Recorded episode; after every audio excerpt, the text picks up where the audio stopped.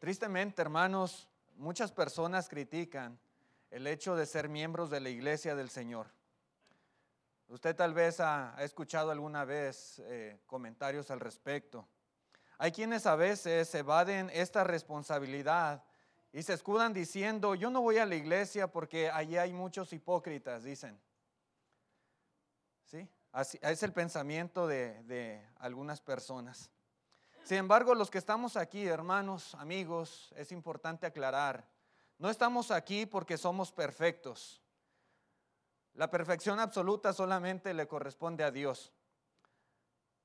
Si solamente, hermanos, la gente perfecta pudiera ser miembros de la iglesia, si solamente los perfectos en toda la extensión de la palabra pueden ser miembros de la iglesia, pues ¿quién sería miembro de la iglesia?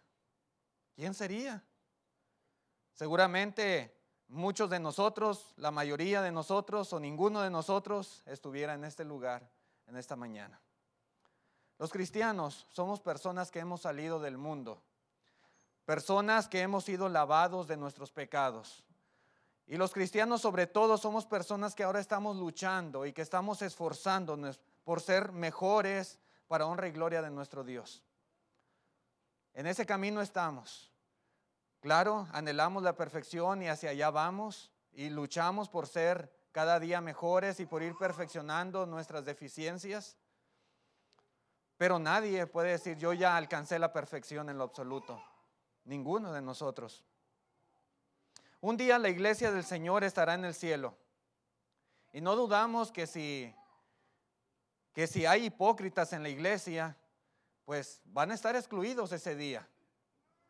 Sin embargo, es muy importante entender que juntamente con ellos, juntamente con los que pudieran ser hipócritas infiltrados dentro de la iglesia, juntamente con ellos estarán todos aquellos que por prejuicio no obedecieron al Evangelio ni fueron lavados en la sangre de Jesucristo. Todos aquellos que se escudaron diciendo, no, yo no voy a la iglesia, yo no pertenezco a la iglesia, yo, yo no quiero nada con la iglesia porque ahí hay hipócritas. Bueno, el día que la iglesia esté en el cielo, esos que se escudaron quedarán excluidos. Quedarán excluidos. Querido amigo, hermano, hay muchas razones por las cuales debiéramos de ser miembros de la iglesia del Señor. Y precisamente quisiera hablar en esta mañana, ¿por qué ser un cristiano? ¿Por qué, por qué ser un cristiano? En el libro de los Hechos, capítulo 2, verso 47, dice la escritura que el Señor añadía a la iglesia. Dice Hechos 2.47, alabando a Dios y teniendo favor con todo el pueblo. Y el Señor añadía cada día a la iglesia los que habían de ser salvos. Es bien importante ser añadidos a la iglesia del Señor. Si yo no he sido añadido a ella, yo no puedo tener esperanza alguna de ser salvo. Nadie, nadie podrá ser salvo si no ha sido añadido a la iglesia del Señor, si no es un miembro de la iglesia del Señor, si no es un cristiano. De ahí la importancia, hermanos, amigos. Cuando una persona obedece al Evangelio, confesando su fe en Jesucristo, arrepintiéndose y siendo bautizado, el Señor le salva de todos sus pecados, se convierte en una nueva criatura y el Señor le añade a la iglesia. Ahora siendo cristianos, pueden gozar de un sinfín de privilegios, pueden gozar de muchas bendiciones y promesas, los cuales deberían ser motivo y deberían ser estímulo para otros, para las demás personas, para que también ellos vengan a ser miembros de la iglesia del Señor, vengan a ser cristianos. ¿Por qué ser un cristiano, hermanos, amigos? Bueno, algo muy básico, porque un cristiano es un hijo de Dios. Y esa debe ser una razón muy poderosa para que usted que nos visita en esta mañana, usted también sea un cristiano. La escritura, hermanos, afirma claramente que la iglesia es la casa o la familia de Dios. En la primera carta a Timoteo, capítulo 3 y verso 14, dice el apóstol Pablo, esto te escribo, aunque tengo la esperanza de ir pronto a verte, para que si tardo, sepas cómo debes de conducirte en la casa de Dios, que es la iglesia del Dios viviente, columna y baluarte de la verdad. La iglesia, hermanos, la iglesia es la casa de Dios. Es lo que dice enfáticamente aquí el apóstol Pablo. Y la palabra casa, hermanos, significa familia. Cuando dice aquí el apóstol Pablo a Timoteo, sepas cómo, cómo conducirte en la casa de Dios, que es la iglesia. La palabra casa aquí significa familia. En muchas partes en la escritura usted puede encontrar este término casa haciendo referencia a familia. Por ejemplo, en la carta a los hebreos se dice que Noé con temor preparó el arca en que su casa se salvase. Cuando dice su casa se refiere a la familia de Noé, ¿verdad? En el arca fue salvo Noé juntamente con su esposa, sus tres hijos y su nuera. Su casa se salvase. Hebreos 11:7. Por ejemplo, el apóstol Pablo le dice a Timoteo, hablando de aquellos que van a ocupar la posición de ancianos o de obispos en la iglesia, dice, si no sabe gobernar su propia casa, ¿Cómo cuidará de la iglesia del Señor? Cuando dice aquí casa, se refiere a la familia, a la familia. Que el que vaya a ser anciano en la iglesia sea un hermano que ha sabido gobernar su propia familia. También, por ejemplo, en Hechos 16:34, el carcelero de Filipos, después de haber obedecido el Evangelio, dice, se regocijó con toda su casa de haber creído al Señor. Aquí casa se refiere a la familia de este hombre, del carcelero. Hermanos, la iglesia es la casa, es decir, la familia de Dios. La familia de Dios. De tal manera que ser miembro de la iglesia de Cristo es ser miembro de la familia de Dios. Qué importante, hermanos amigos, es ser un cristiano ser un miembro de la iglesia. Porque esto implica que ahora somos familia, literalmente hablando, hermanos, familia de Dios. Tal vez hay quien se pueda sentir muy orgulloso de ser familiar de alguna persona importante, de algún deportista famoso, de algún político. Pero nosotros, los cristianos, debemos sentirnos muy contentos, muy dichosos de ser familia de Dios. Es lo que dice la escritura. En Efesios también, capítulo 2, verso 19, dice, así que ya no sois extranjeros ni advenedicios, sino conciudadanos de los santos y miembros de la familia de Dios. Al ser miembros de la iglesia, automáticamente nos constituimos en miembros de la familia de Dios. Hermanos, es un privilegio grande, muy grande el que nosotros tenemos por el simple hecho de ser cristianos. De ser cristianos. Los hijos en la familia de Dios, hermanos, tienen en esta vida el amor, tienen en esta vida el cuidado y la protección de un Padre tierno, de un Padre amoroso. Y más aún, hermanos, a los hijos de la familia de Dios les espera una gloriosa e incorruptible herencia preparada en el cielo para nosotros. Dice el apóstol Pedro en la primera carta, capítulo 1, versículos 3 y 4. Dice así, hermanos, bendito el Dios y Padre de nuestro Señor Jesucristo, que según su grande misericordia nos hizo renacer para una esperanza viva por la resurrección de Jesucristo de los muertos, para una herencia incorruptible, incontaminada e inmarcesible, reservada en los cielos para vosotros. Hermanos, habiendo sido renacidos en la familia de Dios y ahora siendo hijos de Él, los cristianos vamos a heredar, heredar de nuestro Padre. Usted y yo, los que ahora somos cristianos, los que un día decidimos obedecer al Evangelio, dejar el mundo, dejar el pecado, entregar nuestra vida al Señor, hoy en día, hoy en día nosotros somos hijos de Dios miembros de la familia de Dios y tenemos una esperanza de recibir una herencia, hermanos, una herencia gloriosa, incontaminada, inmarcesible, como dice Pedro, que está reservada para nosotros allá en el cielo.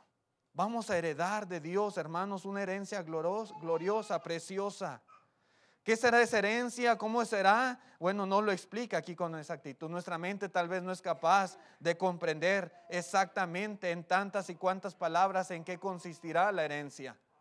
Sin embargo, hermanos, debemos nosotros estar contentos, gozosos de saber que un día experimentaremos y disfrutaremos eternamente de esta maravillosa herencia que el Señor ha preparado para nosotros.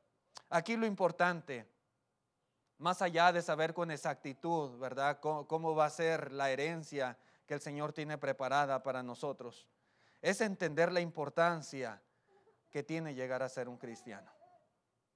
¿Sí? La necesidad tan grande que usted tiene de ser un cristiano. Mientras usted no se convierta a Cristo, mientras usted no obedezca el Evangelio, mientras usted no sea renacido en la familia de Dios, usted jamás, jamás podrá participar de esta herencia que el Padre ha preparado para sus hijos. Jamás. Usted estará excluido. Usted no, no será beneficiado. No. Por eso, hermanos, la lección es, ¿por qué ser un cristiano? ¿Por qué serlo? Ahí está. La necesidad imperiosa de ser uno. No sé si usted alguna vez conoció a alguien o, tuvo algún amigo, algún, alguna persona cercana a usted que, que haya recibido herencia. ¿Sí? Recibió herencia esa persona. Sin embargo, usted, como su amigo, su conocido, su, persona cercana a él, usted, usted no apareció en el, en el testamento.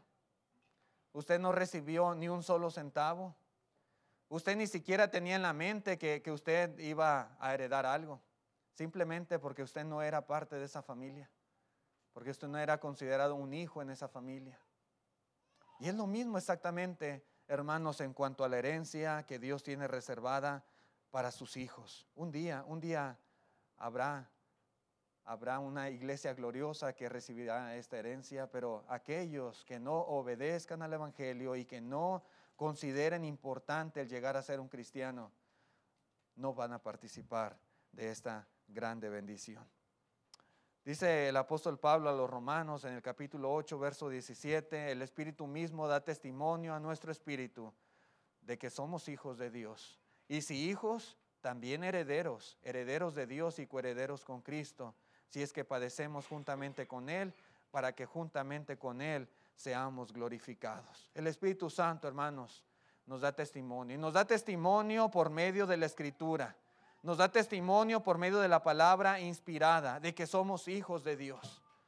Porque hemos obedecido al Evangelio, porque hemos renacido, porque hemos sido lavados, santificados, justificados. La palabra de Dios nos da testimonio cuando llegamos a ser hijos de Dios. Y cuando permitimos, hermanos, que el Espíritu Santo nos guíe, que el Espíritu Santo nos dirija, nos gobierne en las buenas y también en las malas, en toda nuestra vida, no tengamos la menor duda, hermanos, de que esta herencia, esta herencia de la cual habla aquí la palabra de Dios, nos aguarda, nos espera, está lista, dispuesta para que participemos de ella. ¿Por qué ser un cristiano? Porque un cristiano es un hijo de Dios y como tal goza de un sinfín de bendiciones que los que no son hijos no disfrutan o no gozan o no, no tienen parte en ellas. Pero otra cosa, hermanos, ¿por qué ser un cristiano? Porque un cristiano es un ciudadano del reino. Cuando el Señor Jesús habló a Nicodemo, le dijo lo que él tenía que hacer para ser parte de este reino. Dice en Juan capítulo 3, versículo 5, respondió Jesús, de cierto, de cierto te digo, que el que no naciere de agua y del Espíritu, dice, no puede entrar en el reino de Dios. ¿Sí? No puede entrar en el reino de Dios. Cuando alguien obedece al Evangelio otra vez, hermanos, experimenta un nuevo nacimiento. Cuando uno obedece al Evangelio, se convierte en una nueva criatura, se convierte en un nuevo hombre, lavado, purificado, justificado de sus pecados. Pero algo muy importante, hermanos, como dice aquí el Señor Jesús, ahora viene a ser parte del reino de Dios. Se convierte en un ciudadano del reino. Dice en Colosenses 1:13, el apóstol Pablo, dice, el cual nos ha librado, le dice a los hermanos en Colosas, que Dios nos ha librado de la potestad de las tinieblas y trasladado al reino de su amado Hijo. Cuando nosotros, hermanos, postergamos, cuando nosotros nos detenemos para obedecer al Evangelio y nacer de nuevo, nosotros estamos, dice aquí, bajo la potestad de las tinieblas, bajo el príncipe de la potestad del aire, como dice el apóstol Pablo, el espíritu que ahora opera en los hijos de desobediencia, controlados, manipulados, gobernados, ¿sí? Por el enemigo, y, viviendo bajo su dominio, bajo su control, siendo influenciados por Él y siguiendo la corriente de Él, que es la corriente del mundo. Pero cuando nosotros obedecemos al Señor y obedecemos al Evangelio y entregamos nuestra vida de una manera sincera, honesta, hermanos, dice que somos trasladados. El Señor nos saca de esa potestad de las tinieblas y nos traslada al reino de su amado Hijo. Hay muchos hoy en día, muchos religiosos que aún siguen esperando el reino de Cristo Jesús. Sin embargo, cuando Pablo escribe aquí a los hermanos colosenses, hermanos, el reino de Cristo ya existía. Ya existía. Y tanto Pablo como los hermanos ya habían sido trasladados al reino, ya estaban en el reino, ya formaban parte del reino, ahora eran ciudadanos del reino en ese tiempo. Desde entonces, hermanos, el Señor Jesús, Él anunció el reino y dice en Marcos 9.1, dice, también les dijo, de cierto os digo que hay algunos de los que están aquí que no gustarán la muerte hasta que haya venido o hasta que hayan visto el reino de Dios venido con poder. El reino estaba muy cerca en los tiempos de Cristo Jesús. Sí, estaba muy cerca.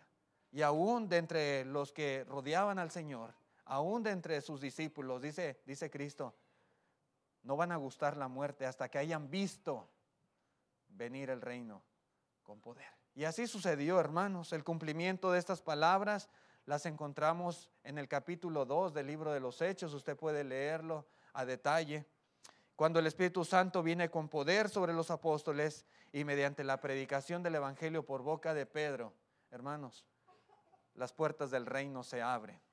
El Señor le había dicho a Pedro, a ti te daré las llaves del reino. La autoridad, la facultad de abrir las puertas. mediante la predicación del Evangelio, Pedro abre la puerta del reino y entonces dice que fueron añadidas como tres mil personas. Como tres mil.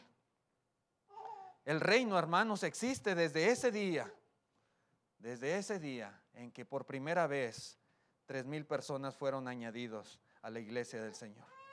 En este reino, hermanos, cada uno de nosotros servimos a, al más grande, al más excelso rey, al único rey de reyes y señor de señores, como le describe la palabra de Dios. Y por lo tanto, hermanos, en este reino debemos de ser leales, en este reino debemos de ser fieles. En este reino debemos de ser obedientes a nuestro gran rey. Esa debe ser la clase de vida de los ciudadanos del reino. Si usted quisiera ser ciudadano, formar parte del reino de Dios, del reino de Cristo, usted tiene que ser una persona fiel, leal, obediente a su rey. Eso es lo que se espera. Ahora bien, ¿por qué, hermanos? ¿Por qué ser ciudadano del reino? Bueno, dice el apóstol Pablo en la primera carta a los Corintios, capítulo 15 y verso 24. Dice, luego el fin, cuando entregue el reino al Dios y Padre, cuando haya suprimido todo dominio, toda autoridad y potencia. Cuando Cristo venga, hermanos, por segunda vez, será el fin de todo. Este mundo será destruido con fuego y azufre. No va a haber ningún reino terrenal como algunos enseñan. Un reino de mil años, tal cosa, no, no, no va a ser. El Señor Jesucristo, hermanos, vendrá por segunda vez.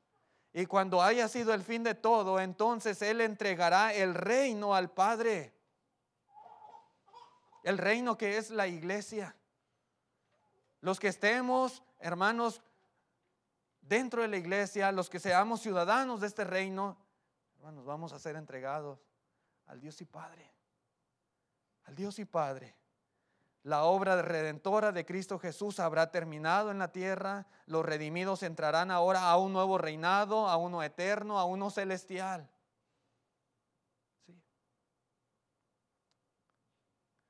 Dice el apóstol Pablo a Timoteo en la segunda carta, capítulo 4, verso 18. Dice, y el Señor me librará de toda obra mala y me preservará, dice, para su reino celestial. La iglesia, hermanos, será entregada al Dios y Padre. Y ahora el reinado de Cristo será un reinado celestial. Y reinaremos para siempre con el Señor. Estaremos para siempre con Él. Dice también el apóstol Pedro en la segunda carta, capítulo 1, versículo 11, porque de esta manera os será otorgada amplia y generosa entrada en el reino eterno de nuestro Señor y Salvador Jesucristo. ¿Por qué ser un cristiano, hermanos? Porque un día los cristianos estaremos para siempre con el Señor en el reino celestial. Un día. Y si usted no es cristiano, si usted no es un fiel cristiano, usted no reinará con el Señor en el cielo. Ni ahora lo hará, ni mucho menos en aquel gran día. Así que la pregunta es, ¿no le gustaría a usted ser un ciudadano del reino? ¿No le gustaría a usted vivir eternamente en las mansiones de los cielos con el Señor? Yo creo que sí. Yo creo que es el deseo de todos los que estamos aquí, si no, no estuviéramos en este lugar. Entonces, si ese es su deseo, usted necesita ser un cristiano o una cristiana, un verdadero cristiano, un verdadero discípulo del Señor. Pero otra cosa, hermanos, importante, ¿por qué ser un cristiano? Porque los cristianos tienen ayuda en su viaje al cielo. Los cristianos no están solos. Hemos visto, hermanos, que como cristianos tenemos una herencia reservada para nosotros en el cielo. Como cristianos un día reinaremos eternamente en el reino celestial.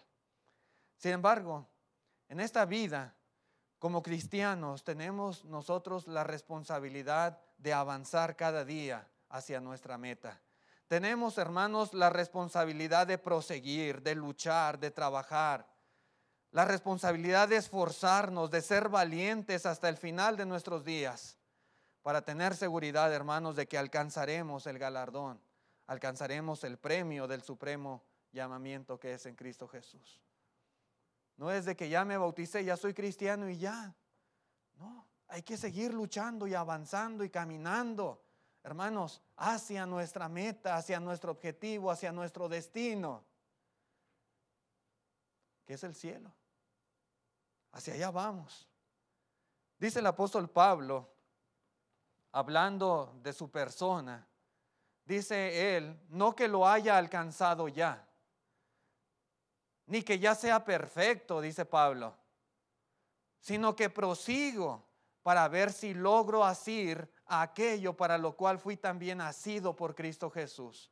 Hermanos, dice Pablo en el 13, yo mismo no pretendo haberlo ya alcanzado, pero una cosa hago, olvidando ciertamente todo lo que queda atrás y extendiéndome a lo que está delante, prosigo a la meta, al premio del supremo llamamiento de Dios en Cristo Jesús. Eso es lo que hago, dice Pablo.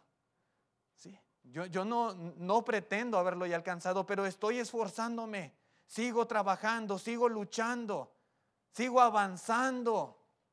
Dice el apóstol Pablo, me extiendo a lo que está adelante, prosigo a la meta, al premio del supremo llamamiento que es en Cristo Jesús. Pablo, hermanos, no dudaba de la promesa del Señor. No pensemos que él tenía duda en cuanto a eso. No. Pablo no dudaba con respecto a la salvación. No. No era eso lo que había en la mente de Pablo. Pablo sabía que su carrera aún no terminaba. Pablo estaba consciente, hermanos, de que el tiempo de descansar aún no había llegado.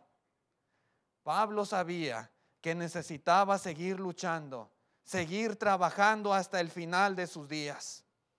Y vaya que Pablo había trabajado en gran manera por la obra del Señor. Pero él dice, hermanos, prosigo a la meta. Él no se sentía seguro de que ya lo logré, yo lo alcancé, ya hice mucho, lo que he hecho ya es suficiente. No, él sabía, hermanos, que la lucha, la constancia, el esfuerzo, la perseverancia es hasta el último día de nuestra vida. Y Pablo dice, yo sigo adelante, prosigo a la meta, avanzando cada día, cada día, acercándome más hacia mi destino final. Hermanos, si el apóstol Pablo tenía que seguir luchando y esforzándose cada día sin cesar, sin parar, ¿cuánto más nosotros? ¿Verdad? ¿Cuánto más nosotros? Sin duda, hermanos, tenemos que esforzarnos cada día. La vida del cristiano hacia nuestro viaje al cielo es una vida de lucha, de constancia, de esfuerzo, de dedicación, de trabajo, de trabajo. Sin embargo, hermanos, lo importante de ser un cristiano, de ser un miembro de la iglesia del Señor, precisamente es que no estamos solos. Sí, no estamos desamparados. Primeramente, el Señor está con nosotros, pero en segundo lugar también tenemos muchos hermanos, a través de los cuales nuestro viaje, nuestro, nuestro peregrinar en esta tierra será más sencillo, será más ameno, sí. Será más confortable. Tenemos hermanos en los cuales o con los cuales vamos juntos hacia la misma dirección, hacia el mismo destino. Hermanos que debemos estar prestos para ayudarnos unos a otros, para soportarnos unos a otros, para edificarnos unos a otros, para estimularnos unos a otros, para sobrellevar nuestras cargas los unos de los otros. No estamos solos, no estamos solos. E-, ese beneficio usted lo tiene en la iglesia, es lo que dice la escritura. Por ejemplo, dice el apóstol Pablo a los Gálatas capítulo 6, verso 2, dice, sobrellevad los unos las cargas de los otros y cumplida así la ley de Cristo. Si nosotros consideramos el contexto del versículo 1, hermanos, las cargas muchas veces son enfermedades espirituales. Las cargas muchas veces son desánimo, debilidad y, todos los problemas que se derivan, hermanos, de, de estas enfermedades, de este desánimo, de estas debilidades. Como cristianos, hermanos, tenemos que ayudarnos a avanzar tenemos que ayudarnos, precisamente como dice aquí, a sobrellevar esas cargas. Tenemos que ayudarnos a vencer esas debilidades. Tenemos que ayudarnos brindándonos apoyo, soporte, auxilio según sea la necesidad en particular de los demás. Eso es sobrellevar las cargas. Y eso es precisamente algo que debemos encontrar en la iglesia. Es algo que los cristianos tenemos que contar con ello en nuestro viaje al cielo. Porque vamos hacia la misma dirección, vamos hacia el mismo lugar, vamos con el mismo destino.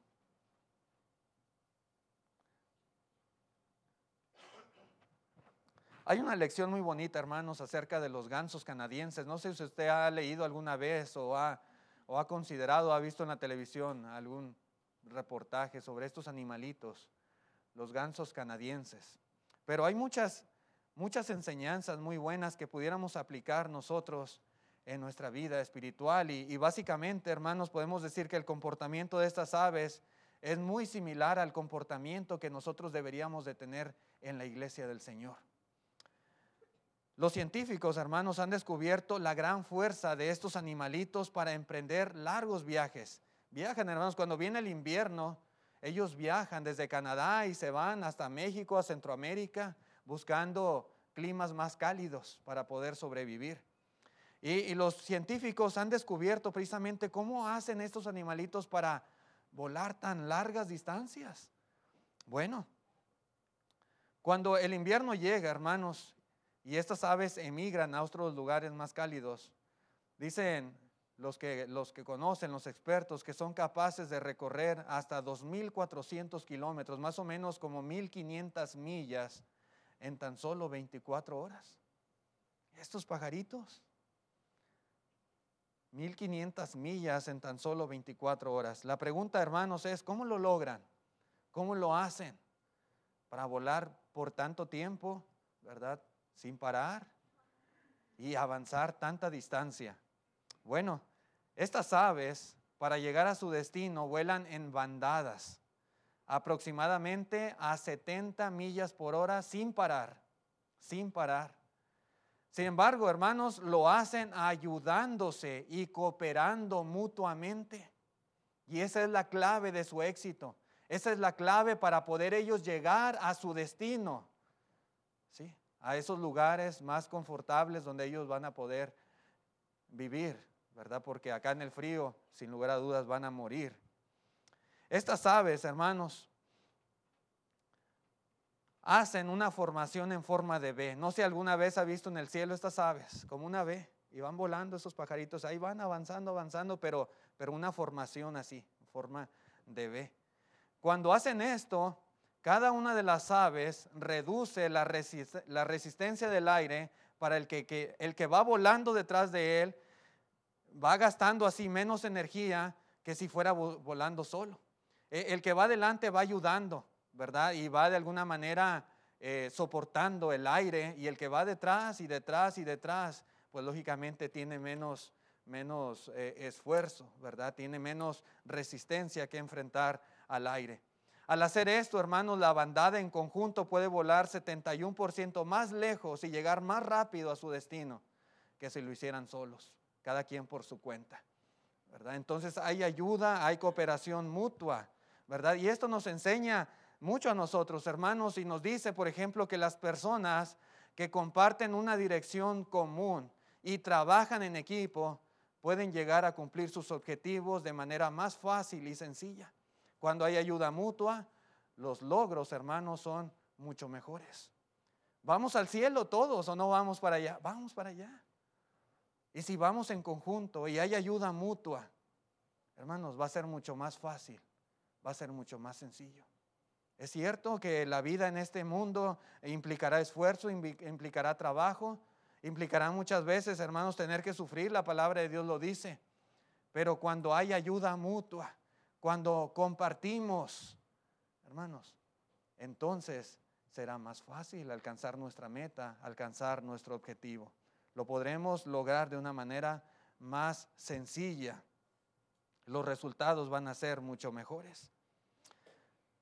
También, hermanos, el ganso que va al frente en esta formación normalmente es el que gasta más energía o hace más esfuerzo porque es el que va rompiendo la fuerza del aire.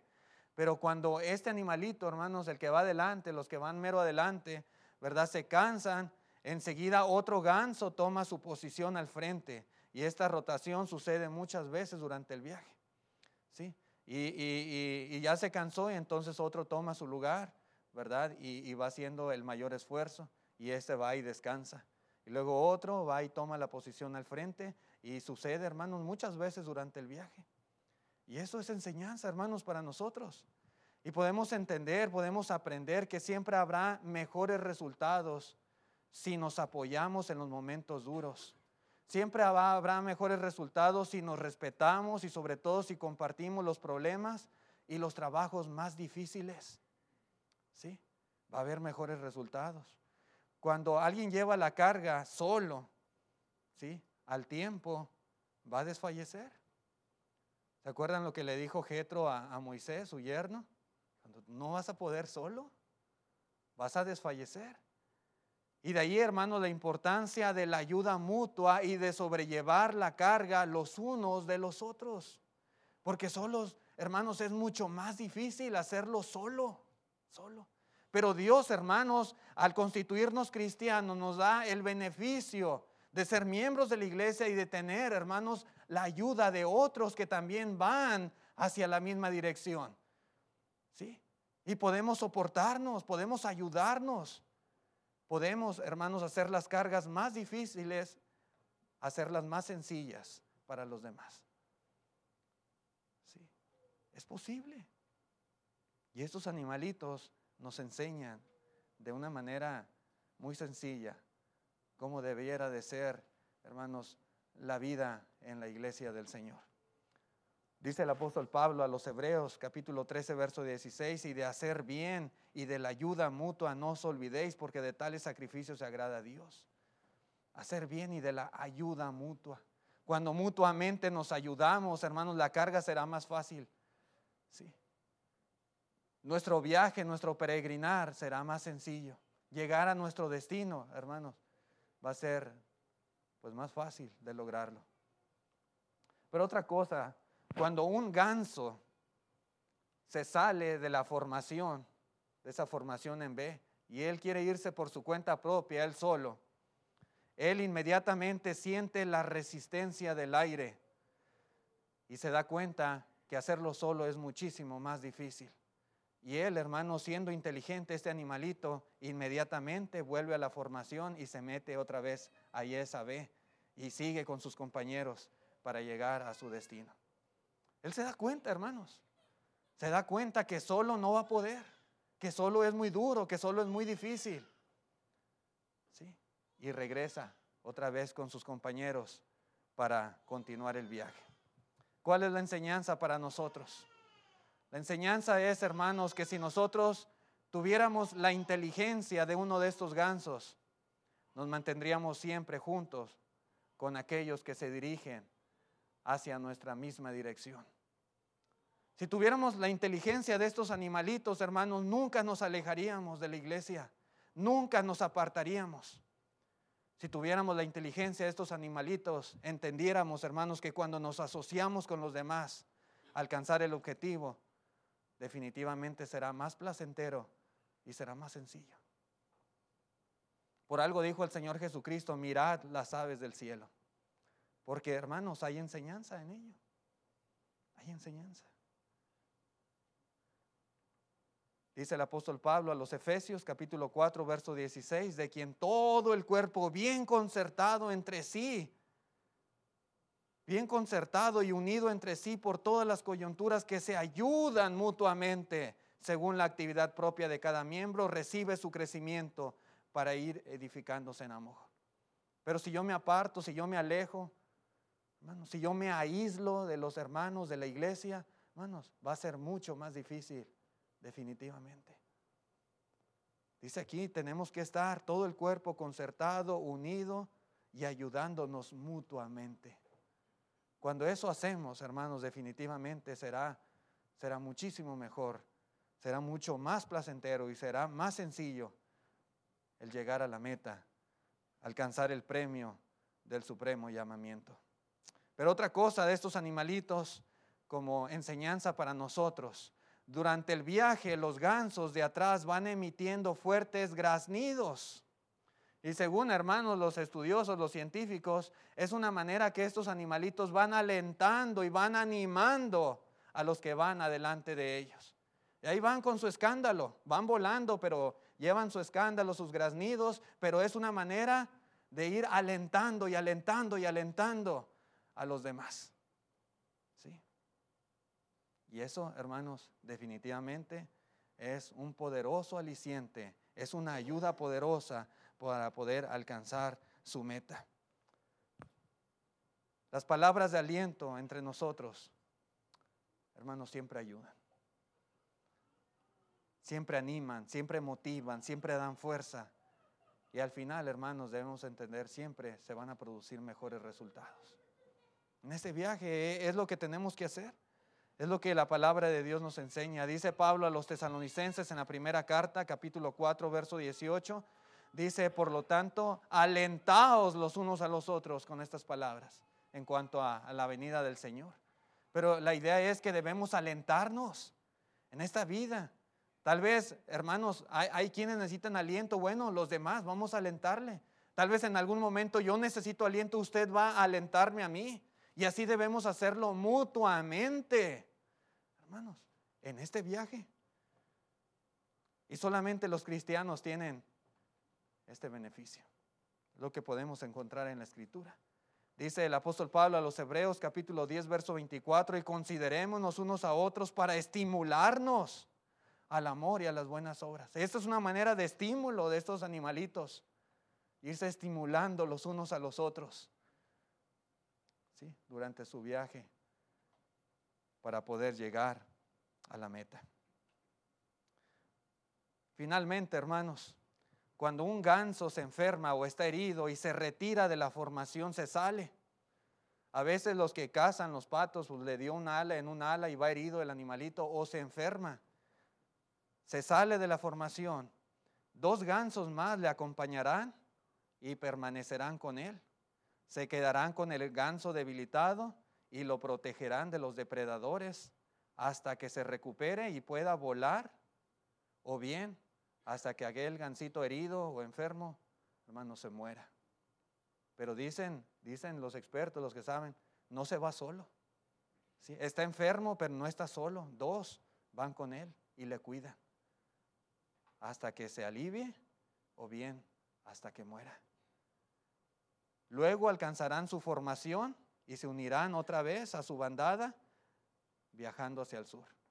O bien se unirán con otra bandada que va hacia el mismo destino. Pero esto hacen, hermanos, ¿cómo nos enseñan, verdad? La naturaleza, los animalitos, la creación de Dios. Esto hacen. ¿No es lo mismo que debiéramos de hacer nosotros también? Cuando, alguien está enfermo, ya sea física o espiritualmente, no es lo mismo que debemos hacer. Cuando, alguien está pasando por problemas, por dificultades en la vida, no es lo mismo que debemos hacer. Cuando alguien tiene pérdidas, no es lo mismo que tenemos que hacer. Cuando alguien está pasando aflicción, no es lo mismo que tenemos que hacer. Sí lo mismo.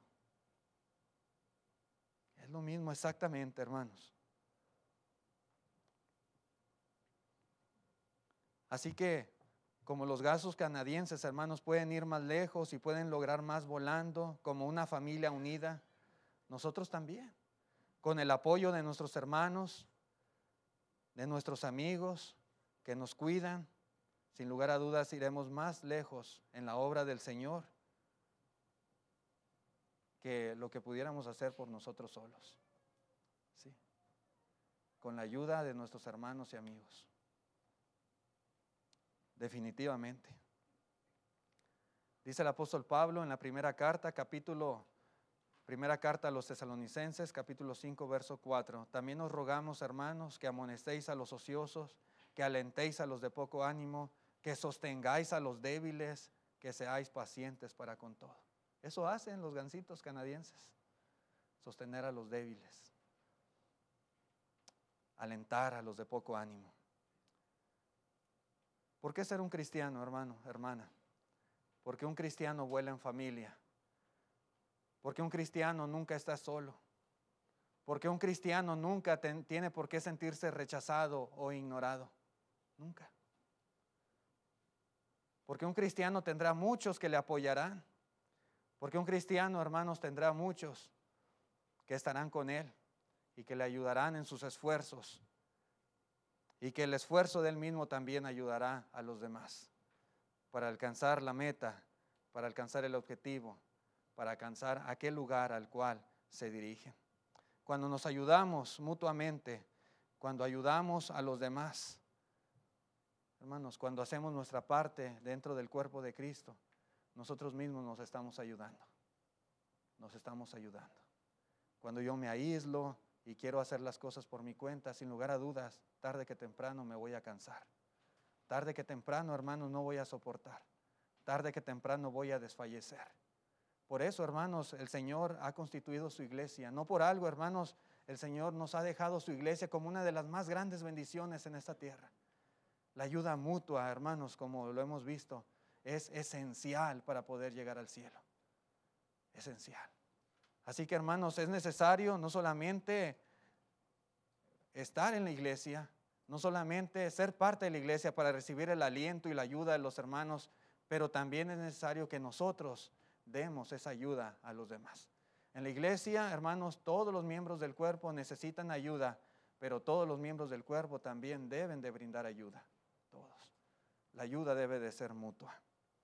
Así que hermanos, ¿por qué ser un cristiano? Lo hemos visto en esta mañana.